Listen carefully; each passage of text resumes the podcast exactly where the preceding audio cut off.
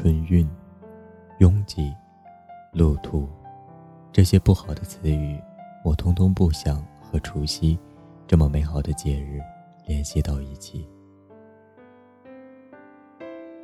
这是我们一年一度的欢聚盛宴。不管离家多远，分隔多久的家人，都会千里相聚。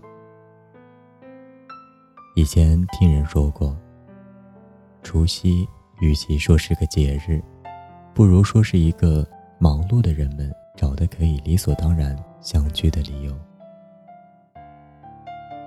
家人、团圆饭、红包。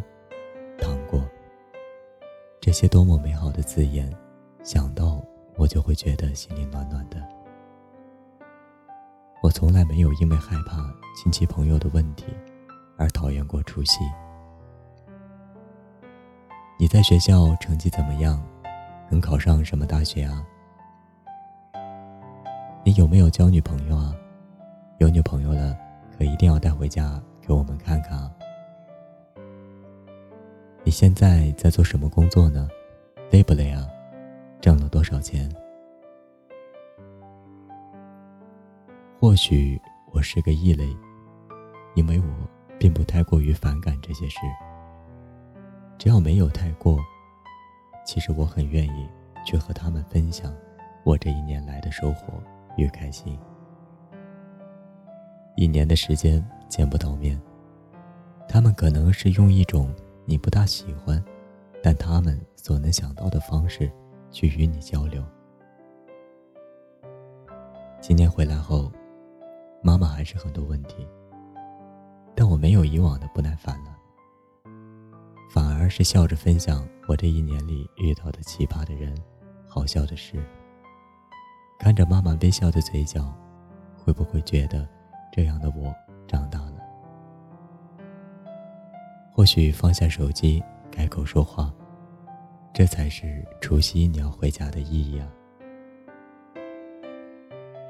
看着渐渐老去的爷爷奶奶，我慢慢的教会他们使用智能手机，告诉他们怎么用手机，在他们想我的时候和我开个视频，看着他们学会我们会的东西，就像我小时候他们教会我使用筷子一样。所以你还在等什么呢？这一年里，你有多么想他们？你有多少次深夜哭泣想家？又有多少次想念妈妈做的饭菜的味道？别等待了，去告诉他们，去拥抱他们。可以卸下在外面必须要戴上的面具，强装的笑容了。因为现在的你不需要伪装，你就是最真实的自己了。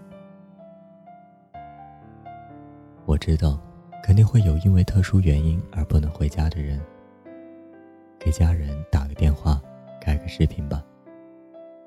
他们都想念了一年的你了，这个春节，该你去告诉他们，你也想他们了。这个除夕你回来了吗？和家人坐在一起的你，有没有和他们说说笑笑呢？周围都是家人陪伴着你，我想。此刻的你，应该很幸福吧？那么，除夕快乐，新年快乐，我们来年再见。